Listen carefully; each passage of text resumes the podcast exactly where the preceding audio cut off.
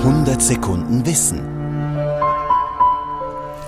Und Sie waren am Wochenende mit dem Bötchen auf dem See. Na, dann war das ja unwetterbedingt vielleicht nicht der entspannteste aller Segelturns. Wobei, hoffentlich nicht grad so.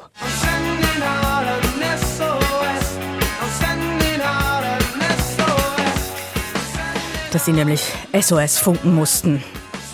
Nicht nur, weil das der ultimative Ernstfall ist, sondern auch, weil man mit dem berühmtesten aller Morsesignale nicht mehr allzu weit kommt, zumindest nicht offiziell. Thomas Weibel über die erstaunliche Karriere dreier Buchstaben, die trotz großer Bedeutung eigentlich noch nie eine Bedeutung hatten. Als sich am 3. Oktober 1906 die Teilnehmer der Internationalen Funkkonferenz in Berlin zusammensetzten, hatten sie ein Ziel, die Einführung eines einheitlichen Standards für ein Notsignal auf See. Über die Art des Notrufs allerdings waren sich die Vertreter der 27 Länder uneins.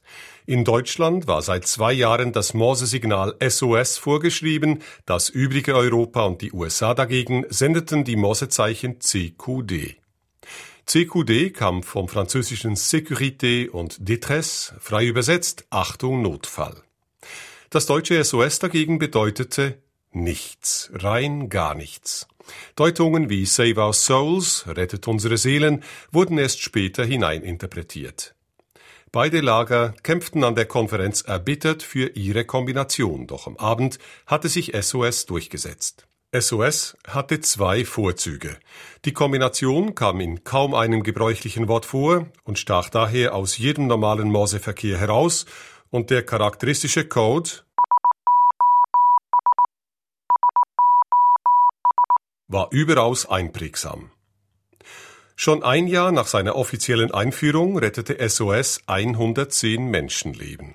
In der Nacht auf den 10. Juni 1909 lief das britische Kreuzfahrtschiff Slavonia in dichtem Nebel vor den Azoren auf Grund und drohte auseinanderzubrechen. Der Funker sendete das neue SOS-Signal und siehe da, zwei deutsche Schiffe waren in der Nähe und nahmen die Passagiere auf.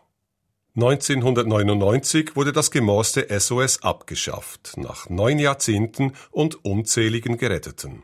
Heute funken Schiffe in Seenot mit GMDSS, einem modernen, satellitengestützten Seenotfunksystem.